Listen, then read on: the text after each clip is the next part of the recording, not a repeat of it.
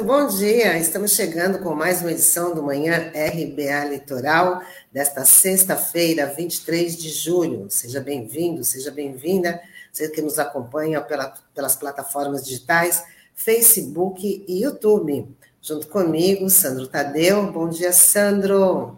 Olá, bom dia, Tânia. Bom dia, Norberto. Bom dia, Taigo, aqui nos nossos bastidores. E um bom dia especial a todos os internautas. Vamos começar nesta já o nosso giro de notícias dessa sexta-feira, que hoje está um pouquinho mais quente, né, em relação aos dias anteriores. Vamos começar com uma notícia triste, mais uma vítima da Covid. O professor e filósofo Roberto Romano morreu ontem aos 75 anos devido às complicações com a doença. Ele estava internado no Instituto do Coração, em São Paulo, desde o dia 11 de junho. Roberto Romano era professor aposentado de ética e filosofia da Unicamp. Ele era mais um crítico do governo Bolsonaro. Muito triste, né, Sandro? Uma perda aí lamentável. Sim, Tânia. É, o, o, professor era um daqueles caras, uma daquelas figuras que a gente chama de intelectuais de primeira grandeza, né? Então é uma grande perda aqui para o país, né? Ele estava internado desde junho no INCOR, no Instituto do Coração, que é ligado ao Hospital das Clínicas em São Paulo, né? E ele era uma das vozes mais respeitadas, né, no meio acadêmico, um dos grandes nomes aqui das ciências humanas. E até no início, agora, até no ano passado, em junho do ano passado, ele fez um artigo no jornal da Unicamp que chamou bastante atenção.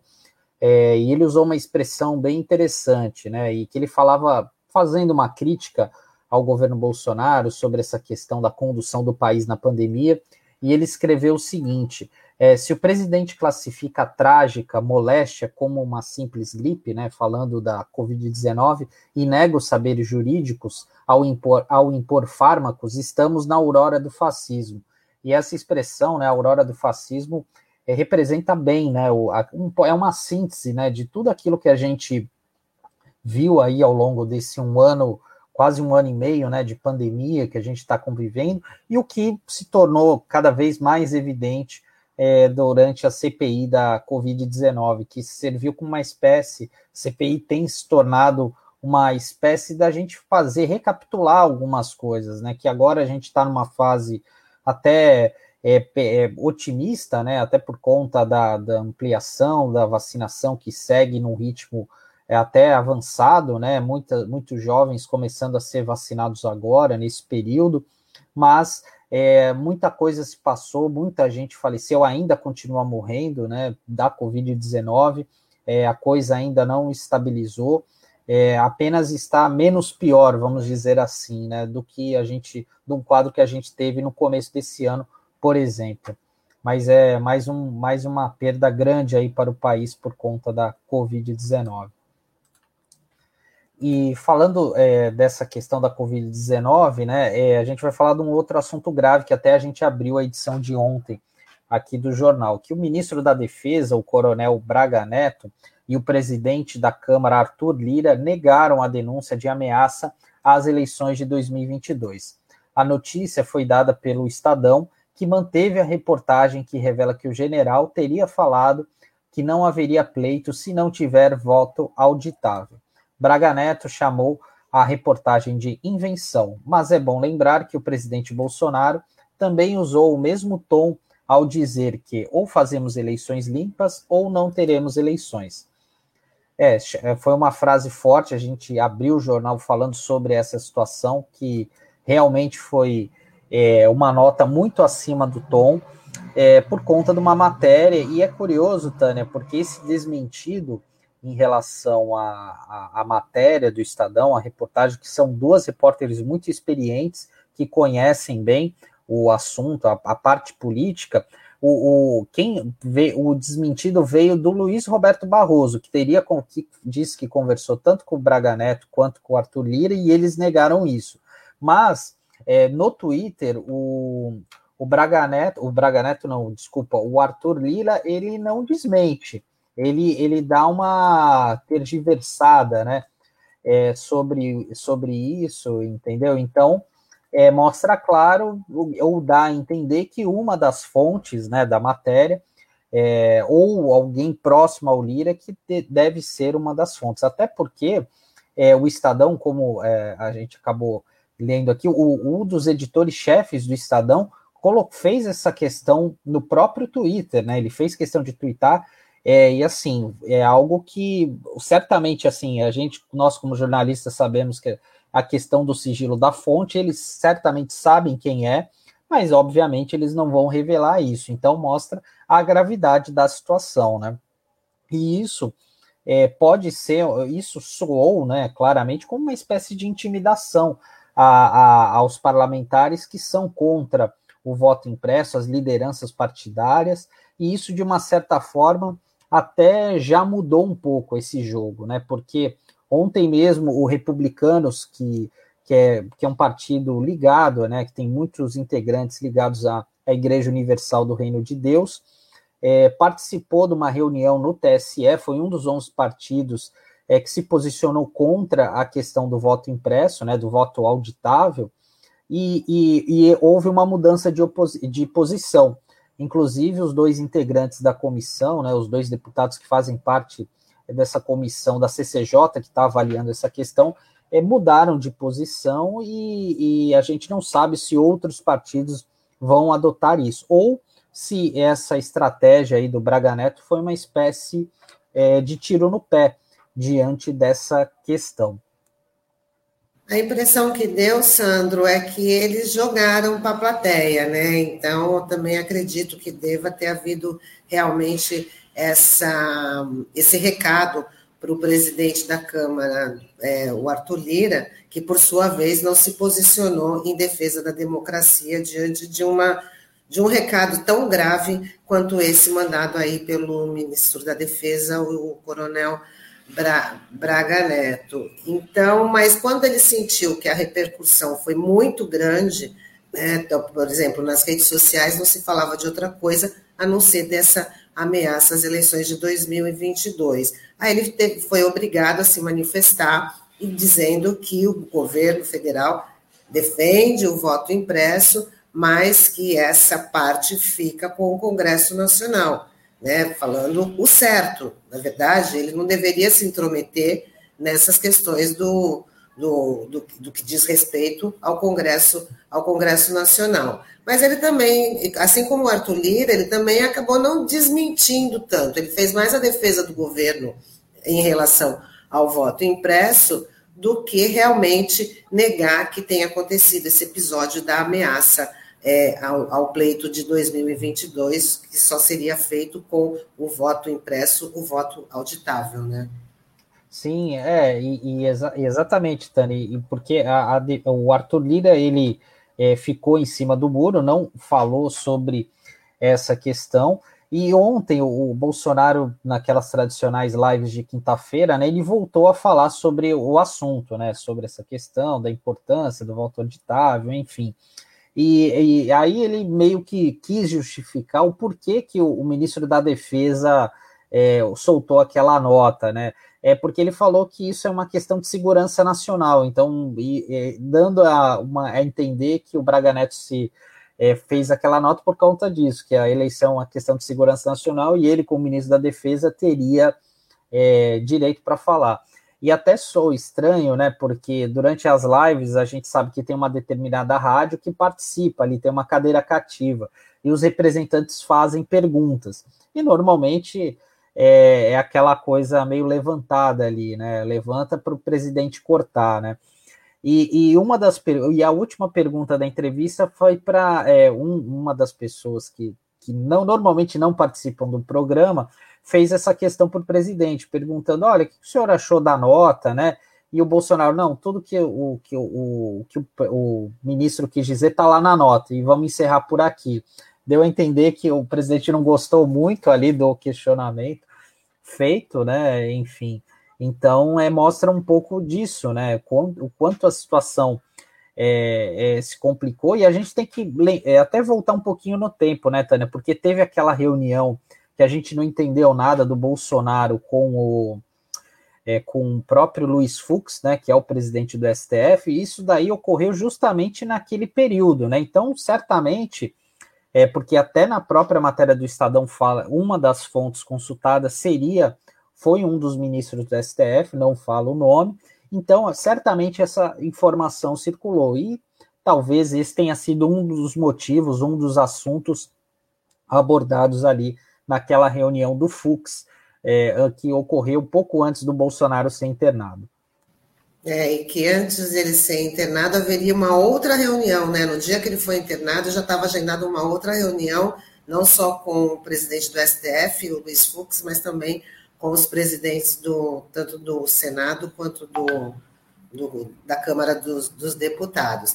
E ainda, ainda continuando nesse assunto do, de, de voto impresso, né? Já faz mais de 500 dias que o presidente Bolsonaro prometeu apresentar as provas de fraude nas eleições. No dia 9 de março do ano passado, ele garantiu que havia sido eleito no primeiro turno. A Corregedoria Geral da Justiça Eleitoral cobrou uma explicação do presidente e no dia 21 de junho deu 15 dias para as provas serem apresentadas. Mas como o TSE entrou em recesso, o prazo foi estendido até agosto. A expectativa é: será que Bolsonaro vai se pronunciar sobre isso? Será que ele vai apresentar aí as provas, Sandro? Ele comentou que é, tem uma pessoa, né, que vai apresentar aquele na, na, próxima semana, né? Tá virando até um, famoso secretário aqui de Santos, que toda vez que a gente entrevistar, não, não, essa obra é para semana que vem, semana que vem a gente mostra o projeto e tal, né? E o Bolsonaro já falou várias vezes que tem um especialista, um estudioso do tema, que vai mostrar por A mais B e que vai fazer a, a apresentação à imprensa, e a gente está na expectativa aí de ver o que, é, o que ele vai apresentar até porque é, essa, esse anúncio que ele foi feito ocorreu lá nos Estados Unidos, que foi quando era, teve aquela famosa viagem é, onde ele foi recebido pelo Trump, onde vários integrantes da comitiva acabaram sendo infectados pela Covid-19, e a gente fica na, na expectativa do que realmente será apresentado, né? Porque é, o Tribunal Superior fala, é, Superior Eleitoral fala taxativamente, né, que não a que não, é, que não vai ter nenhum problema, né, é, em relação a isso, que, não tem, que isso não se sustenta, e a gente fica, é, vamos ver o que, que vai é, a, a, acontecer, né, até porque, Tânia, a gente tem que lembrar que, assim, várias pessoas, vários parlamentares falam sobre essa questão da, das fraudes nas eleições, mas você, toda vez que você acusa, você tem que provar, né, então, é, até a gente teve um caso recente aqui de um deputado estadual aqui de São Paulo, que é o Castelo Branco de Luca, que ele enviou a um ofício ao Tribunal Superior, é, Superior Eleitoral, né, falando que sobre a questão das provas, sobre fraude nas eleições de 2018. E aí o TSE falou: bom, então o senhor mostre as provas. E aí ele falou que não tinha, né? Disse que ele só fez aquele questionamento com base nas declarações de alguns eleitores, enfim, né? Então é muito complicado, né? Você colocar em xeque uma situação sem você ter é, o mínimo de comprovação, né? Então é, vamos ver se Bolsonaro tem de fato isso, essa prova, né? Porque ele tem reiterado isso. Isso é muito complicado para a nossa democracia, né? Isso não faz bem. E, e, ele, como presidente da República, precisa ter responsabilidade, né? Assim, não é um, um mero cidadão, o cara não está ali num boteco, não está numa, numa conversa de família ali, você precisa ter muita responsabilidade quando você fala, né? E até porque, né, Sandro, toda vez que tem alguém se manifesta, tanto o Tribunal de Justiça quanto o Tribunal Superior Eleitoral, o Tribunal, o STF, quando fala assim, ah, tem 15 dias para se pronunciar, tem 15 dias, tem um prazo para ele tomar alguma, é, tomar alguma decisão, né, se pronunciar. E aí, quando passa esse prazo, também não acontece nada, a gente fica aqui aguardando alguma punição, porque ele coloca em xeque aí a, a, não só as eleições dele, como colocou a do Aécio também, né? Precisou o Aécio Neves vir se manifestar dizendo que não, que ele realmente perdeu da Dilma Rousseff em 2014. Né? E ele colocou, o, o Bolsonaro já colocou até em xeque essa, essa eleição, não só dele, como do, do Aécio Neves. E aí nada acontece, não tem nenhuma punição e vai, e vai divulgando essas fake news, que também é, é muito problemático, porque tem as pessoas que acreditam, isso não é, isso não é, coloca, é, não é colocado uma verdade, né? Então, ele não, não tem nenhuma punição, ele se sente à vontade para ficar falando toda vez que é, é, as eleições foram fraudadas. Sim, é, e tem, e a gente que acompanha o noticiário da eleição, acompanha a apuração já há algum tempo, é, a gente sempre fala de, dessa questão da contagem dos votos, né? Porque normalmente a, a, a, contagem nas cidades do sul, sudeste, acabam sendo de uma forma mais rápida, né? Do que nas outras cidades, até por uma questão do, do fuso horário, né? Porque nas eleições, por exemplo, na região norte, acaba sempre é, é, é, sempre uma hora, duas horas depois, pela questão do fuso horário. Então, é, a gente, é, assim, é, aí, até mesmo naquela eleição de 2014, você deve se lembrar, Tânia, quando, o, o, festival de xenofobia que existiu aqui no país, né? Falando ah, que os nordestinos não sabem votar, enfim, porque é, os votos do Nordeste acabaram pesando bastante né, na, na na virada ali da, da Dilma Rousseff, acabou sendo eleito presidente, enfim. Então, é, é, isso às vezes são coisas matemáticas ali, coisas que às vezes fogem do alcance da população, ou não, né? Porque muita gente acaba acreditando nessas teses aí, porque, ah, porque defendeu o seu candidato, o seu, seu voto, né? Muitas vezes a gente lembra é, daquelas, daquelas camisetas que muita gente vestiu por aí, né? Falando, ah, ah, essa culpa, a culpa não é minha, eu votei no Aécio, enfim, né? Eu nem sei o que, que fazem com essa camiseta hoje, né? Depois de tudo que foi, foi mostrado aí, né? O, quem era o Aécio Neves, enfim, né? Então é, é complicado. E até aproveitando essa discussão, Tânia, a gente desejar aqui um bom dia ao Beto Arantes, ao Edmilson Lira, a Miriam, a própria Fabiana Prado Pires de Oliveira, que faz um comentário aqui. É, Bolsonaro afronta a democracia ao falar em fraude. É um alerta de suas pretensões golpistas. E realmente. Com né, certeza. Né, tá fazendo de tudo, né? Tá arrumando um pretexto para que bagunce as eleições no ano que vem, caso é, os resultados não saiam como ele, como ele espera, né? E, e, também falando em preparação de algo como se, de, do que se espera, a gente vai falar também sobre a questão da CPI é, que a quebra de sigilo da Maiara Pinheiro, a secretária de Gestão de Trabalho e Educação do Ministério da Saúde, mostrou que ela combinou perguntas e respostas com senadores bolsonaristas no seu depoimento à comissão. A CPI teve acesso a um vídeo de treinamento que ela fez no dia 25 de maio. Na gravação, ela conversa com o biólogo Regis Andriolo defensor da cloroquina e que ajudou Mayra a se preparar para o depoimento. Vamos ouvir um trechinho. A gente tem um grupo que nos apoia, que reconhece o nosso trabalho. E esse grupo precisa fazer perguntas no direito que eles têm de interrogarem o depoente que nos ajudem no nosso discurso. Então, que perguntas eu posso dar para ah, esses senadores ah, fazerem a mim, entendeu? Para aqueles que entendem que é um é, erro. Isso, eles jogam para eu fazer o gol, eles Perfeito. chutam para eu fazer o gol. São cinco senadores. É, são cinco senadores que vão jogar com a gente. Então, eu preciso dar perguntas a eles para eles me interrogarem, cuja resposta seja a oportunidade de eu falar. Que vergonha, né? é muita vergonha para uma pessoa só. Né? A CPI teve acesso a esse, a esse treinamento né, da, da secretária aí, Mayra, Mayra Pinheiro, mas o senador é, Omar Aziz, que é o presidente da CPI da Covid, já se manifestou dizendo que não surtiu muito efeito, não. Que ela treinou, treinou, combinou com os russos, mas não deu muito certo, não esse, esse treinamento e que a CPI, os, os, os demais senadores ficaram bem atentos, né? Porque ela também é, foi responsável por um festival de mentiras né, durante a, o depoimento na CPI. É, é, isso daí é bem, é bem comum, né, Tânia? Porque é, nós que somos jornalistas, é, talvez o, o pessoal público em geral é, tem uma tem até jornalistas que fazem essa preparação né, para esses casos mais complicados que a gente chama de, do media training. Né? Então, às vezes o, a, o jornalista, o assessor acaba preparando ali o, o entrevistado para uma série de perguntas e tal, e faz parte do jogo, né? De querer.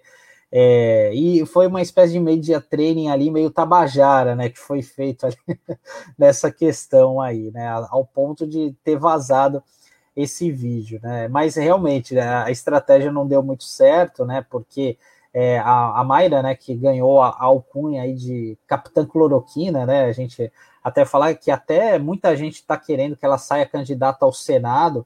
É, realmente ela teve um depoimento desastroso na CPI, mostrando várias falhas, né?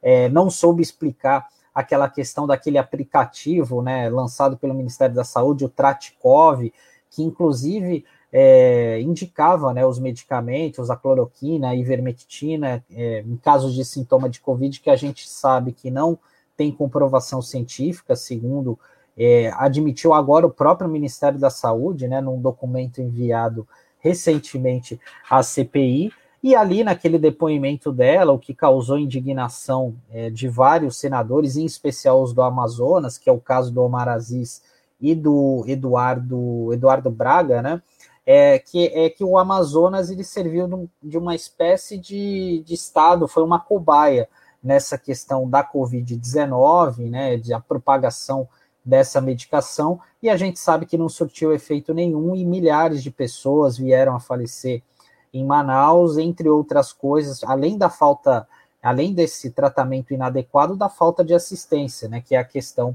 é, de oxigênio, né, que infelizmente ainda a gente tem é claro, né, na, essas lembranças trágicas, né, de pessoas morrendo por falta de um insumo tão básico que é, que é o oxigênio. O que chama atenção, assim, que diante de um, que um depoimento na, na CPI, você concorda comigo, Sandro?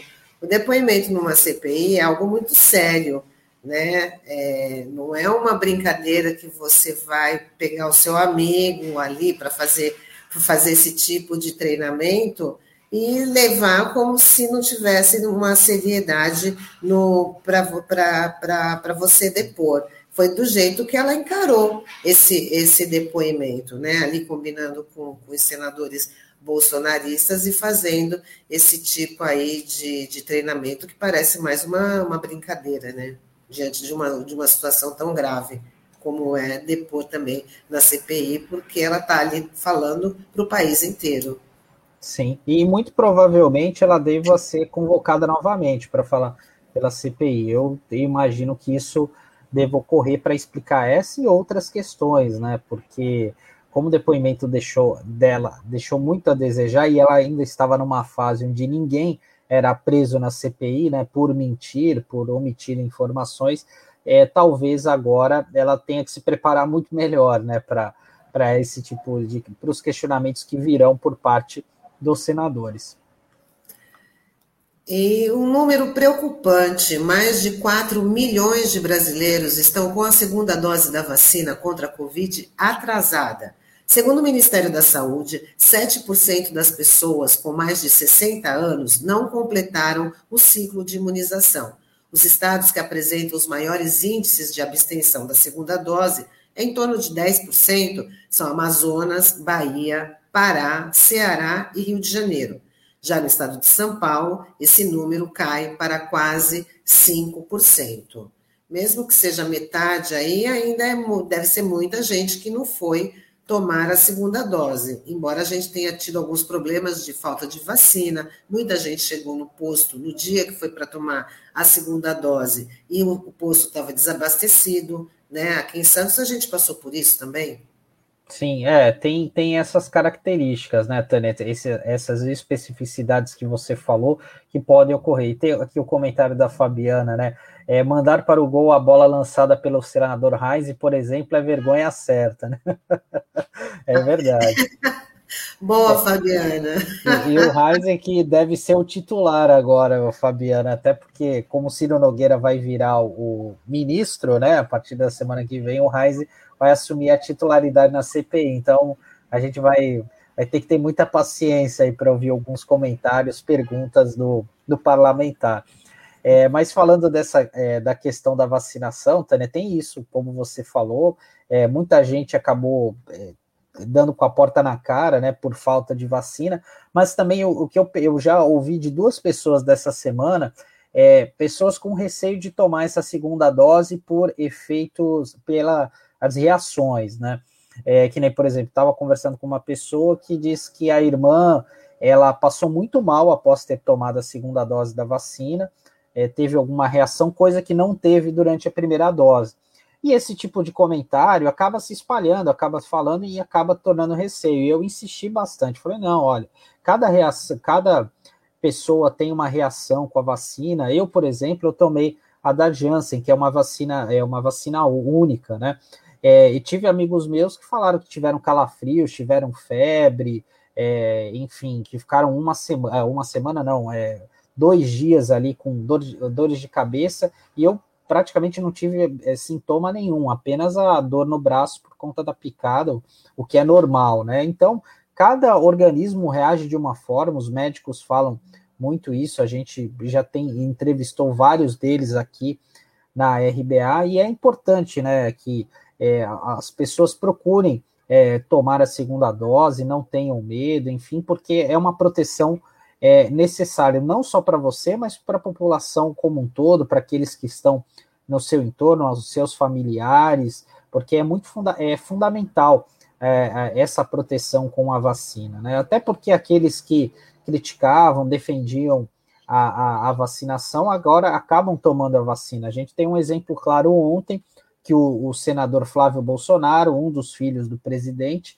acabou tomando a vacinação, né? Enfim, e de uma certa forma acaba sendo até um bom exemplo, né? Porque muita gente acaba caindo nesse conto da carochinha de muitos aí que defendem esses medicamentos sem eficácia. Então, a vacina é o meio mais eficaz para se evitar é, um quadro pior é, da Covid-19, porque, como a gente sabe, ela é, é letal e pode é, causar muitos problemas, muitas sequelas, e a gente tem visto isso muito por aí. Exata, exatamente. Outra, eu também tomei a. Eu tive um, uma pequena reação do. Eu tomei a AstraZeneca, minha segunda dose está prevista agora para agosto, né? Tive uma dor de cabeça, um pouco de, de calafrio, mas isso nem se compara à sensação de alívio, de proteção, né? Um, foi um dia assim muito esperado, então venha que venha as reações, mas que eu esteja protegida, eu acho que todo mundo deveria deveria pensar assim, né? Porque já teve, teve outras vacinas, que não foi, não foi da Covid, que todo mundo é, teve que tomar, que teve alguma reação grande ou pequena, depende da, da pessoa, né? Mas só o fato de você estar tá imunizado, estar tá protegido, acho que isso compensa, né? Ah, a Fabiana fala: será que é receio de reação ou tentativa de tomar a vacina de sua escolha? ainda que no final da fila. Exatamente, muita gente também, é, são os tal de sommeliers de vacina, né? Está aí querendo ter um cardápio de vacinas e para, para poder escolher. Não, a vacina tem que ser aquela que está disponível, né? Porque já todas passaram pela Anvisa, todas já têm a sua eficácia comprovada, então não tem por que estar tá, tá na escolha da, da vacina. Né? Isso é até um desrespeito com as pessoas que estão ali trabalhando, né? É, disponíveis para te atender, aí você chega e fala: ah, não tem a vacina tal, tem, eu quero a vacina tal. É, eu não acho isso muito legal. É, e tem um agravante disso, né, Tânia, que é, além daqueles que não estão tomando a vacina, né, tem aqueles que querem uma dose extra, né, então o Ministério Público já está apurando alguns casos, né, de pessoas que teriam tomado, é, que tomaram de fato, né, essa terceira dose, e há inclusive um grupo de médicos, né, é, pleiteando essa, como se fosse uma vacina, um booster aí, como é, tem sido chamado aí, é, porque foram médicos que, pessoal da linha de frente, que foi imunizado com a Coronavac, e tem esse receio que a Coronavac não, não seria tão eficaz, ou que não tem se mostrado é, de fato, né? Assim, isso não se comprova essa realidade, né? Ou pelo menos é o que as pesquisas estão indicando. Então, é, é, todo essa, todos esses boatos, né, essas informações acabam atrapalhando também essa questão da vacinação, além é, de, algo que a gente já falou bastante aqui, que é a falta de uma campanha de vacinação, uma campanha publicitária, porque o Brasil, é, um dos diferenciais pela grande vacinação que a gente tem da população é justamente essas campanhas, né, que ajudam a alertar, informar, conscientizar as pessoas da, da necessidade de você se proteger, né? Porque isso é, é, é fundamental. E assim como é, é, fundamental essa garantia, a gente vai falar um pouco sobre as escolas. É, porque a implantação de protocolos sanitários nas unidades de ensino do Brasil ainda está longe do ideal. É o que aponta um levantamento feito pela União dos Dirigentes Municipais de Educação e da Unicef. A pesquisa revela que 57% das instituições adotaram todas as medidas de prevenção contra a Covid-19. Em mais de 40% das redes, os protocolos ainda estão em construção e em 2% ainda não foram nem iniciados. O estudo avaliou 3.355 redes de educação municipais que atendem cerca de 13 milhões de estudantes no país. E é um número bastante preocupante, Tânia, porque é, diante de uma dessa, desse retorno das aulas, ontem mesmo o ministro da Educação, o Milton Ribeiro, esteve aqui na Prefeitura de Santos e reiterou é, aquele discurso né, em cadeia nacional, pronunciamento em cadeia nacional, falando sobre a necessidade é, das escolas retomarem as aulas presenciais, sempre respeitando é, os protocolos sanitários é, para garantir a segurança dos estudantes, professores, de toda a comunidade escolar, mas esses números apontam que ainda a gente tem um caminho longo a percorrer, né? Então ainda não é seguro de fato essa volta é, integral aí das escolas, né, dos estudantes. É, e aí é que a gente também vê que o MEC ele tem essa só essa preocupação da, das voltas às aulas, mas não fez nenhum esforço né, não dedicou nenhuma atenção justamente para a gente não ter que divulgar esses números como você divulgou, porque se tivesse a preocupação também de ver como é que estariam as condições de, da, das escolas com as, é, com as para cumprir as regras, as regras sanitárias, para poder atender aí a demanda de tanto de alunos como professores, né, esses números estariam é, diferentes, porque o discurso do ministro foi bem como se ele não tivesse a noção da falta de vacina, da falta de, de da, da, da, demora da, da imunização, principalmente do, do, do, dos professores e das pessoas que trabalham com educação, e também, como você já tinha falado ontem, até dos próprios pais dos alunos, né, que acabam sendo vítimas aí por ter que levar os alunos até a, a, as escolas. Então, é um número bastante preocupante, visto que agora já vamos começar o mês de agosto com várias cidades já colocando aí 100% de aulas presenciais nas escolas. É, exatamente, Tânia, porque real, é, existe essa preocupação e não dá para você ter essa volta desenfreada, até porque muitos professores ainda também não tomaram a segunda dose da vacina, né? E os estudos têm mostrado aí que até por conta da evolução do crescente número de casos dessa variante Delta, a resposta do, do organismo das pessoas acaba sendo muito melhor quando você tem a segunda dose da vacina. Então, é algo que a gente precisa é, ficar sempre em alerta, até para não deixar, até para que a gente não coloque por água abaixo todo esse esforço aí que foi feito ao longo dos últimos meses pelas comunidades escolares, enfim, né, até para e até para preservar vidas, né, dos trabalhadores e dos pais do, dos alunos. Bom, e agora um fato curioso aqui. O Tribunal Regional de Trabalho de São Paulo decidiu que uma empresa pode demitir o empregado que se recusar a, vacina, a se vacinar contra a Covid-19.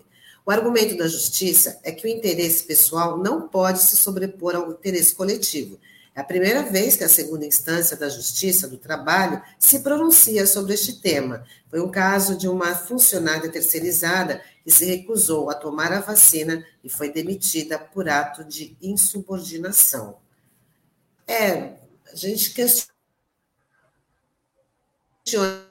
bastante, porque pode ter, ela tem o, o motivo ele tem que ser muito forte para ela se recusar a tomar vacina, porque é uma preocupação também com o coletivo, né?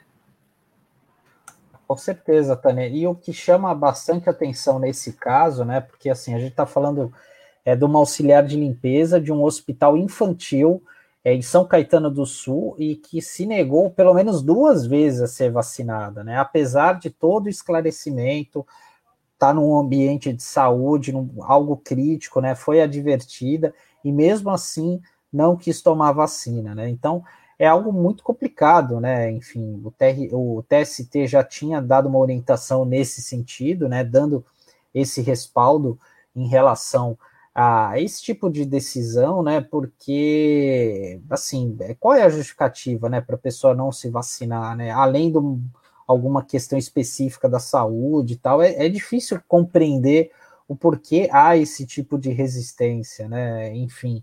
E, e, isso vai ser cada vez mais natural, eu imagino, para você querer viajar, enfim, vão querer solicitar esse tipo de documento, esse tipo de registro, enfim, né? Isso é, é, é, vai ser cada vez mais comum. Se você quiser fazer algumas viagens, enfim, eu acho que vai. É, por outro lado, né, a gente sabe é, o quanto as pessoas, algumas pessoas têm esse pensamento, essa visão, visão negacionista. Até ontem é, veio à tona uma matéria falando do músico Eric Clapton, né, que é um dos gênios aí da música, né, e que ele deu uma declaração dizendo que é, não vai fazer shows em países, em locais que exigem esse passaporte da vacina.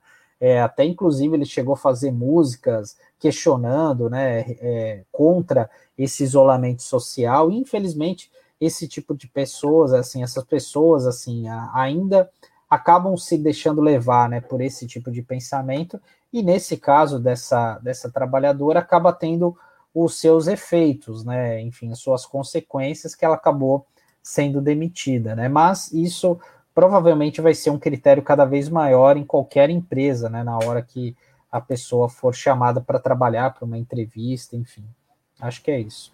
É, até porque se a pessoa tem uma determinada postura, ela também tem que saber que há riscos, né? Principal porque você acaba sendo, você que se recusa a vacinar, você acaba sendo uma, uma ameaça para as pessoas que estão ali com você, já que você não está imunizada. A Fabiana Prada, ela fala, o Ministério Público do Trabalho também já havia sinalizado quanto ao cabimento de demissão por justa causa nessas hipóteses. Então, a pessoa acaba assumindo um risco, né, por, por se recusar a vacinar.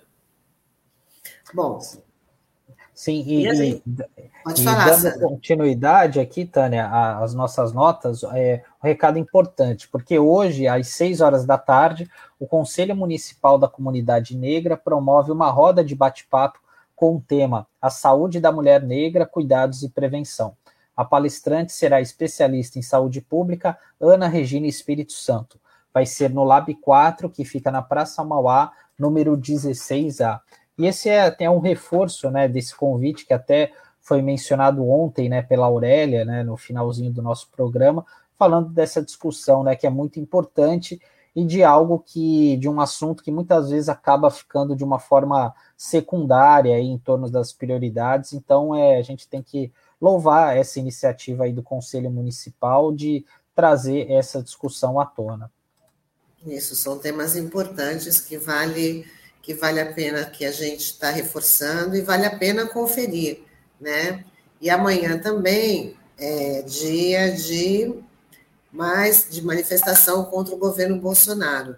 Os manifestantes voltam a ocupar as ruas das principais cidades do Brasil e também no exterior para protestar contra o genocídio, a fome, o desemprego no país e outros desmandos desse governo. Aqui em Santos, o local será em frente à Estação da Cidadania, às quatro horas da tarde, como das outras vezes, né? que ali já é o, o, o centro de, de, de mobilização já tradicional em Santos, para depois seguir pela Avenida Ana Costa. Então, muita gente aí já se preparando, com faixas, bandeiras, mas também com as máscaras, com o álcool gel e respeitando aí o distanciamento, né, Sandro?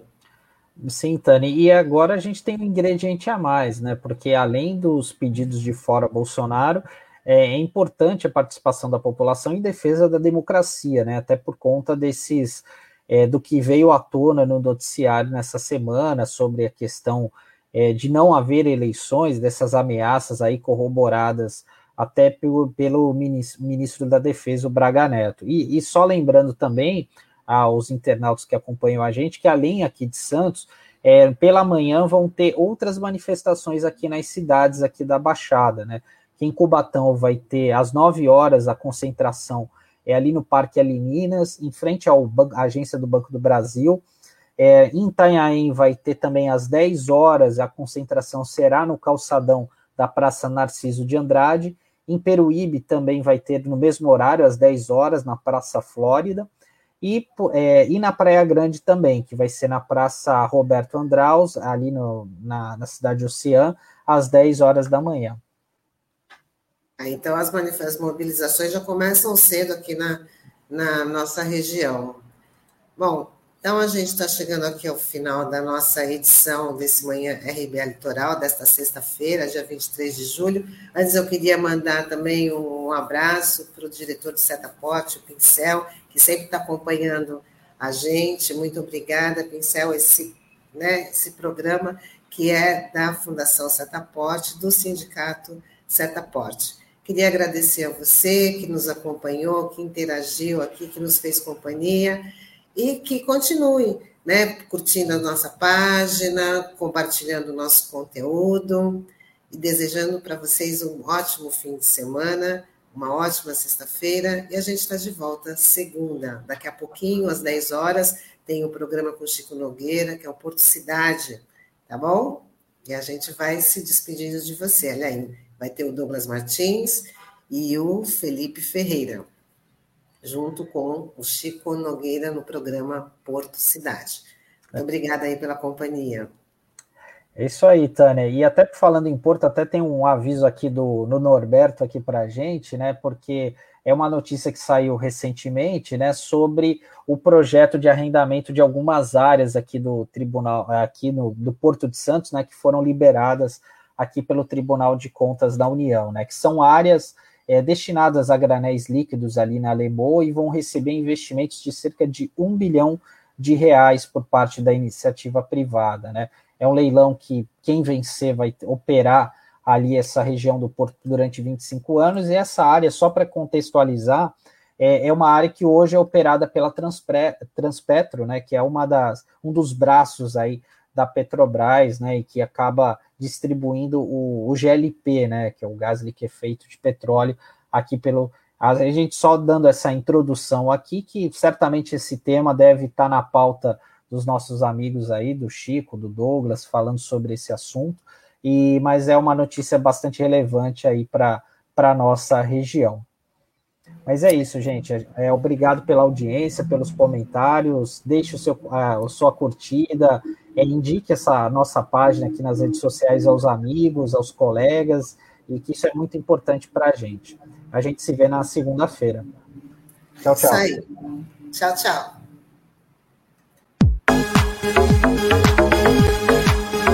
A Rádio Brasil Atual Litoral é uma realização da Fundação Setaporte, apoio cultural do Sindicato Setaporte.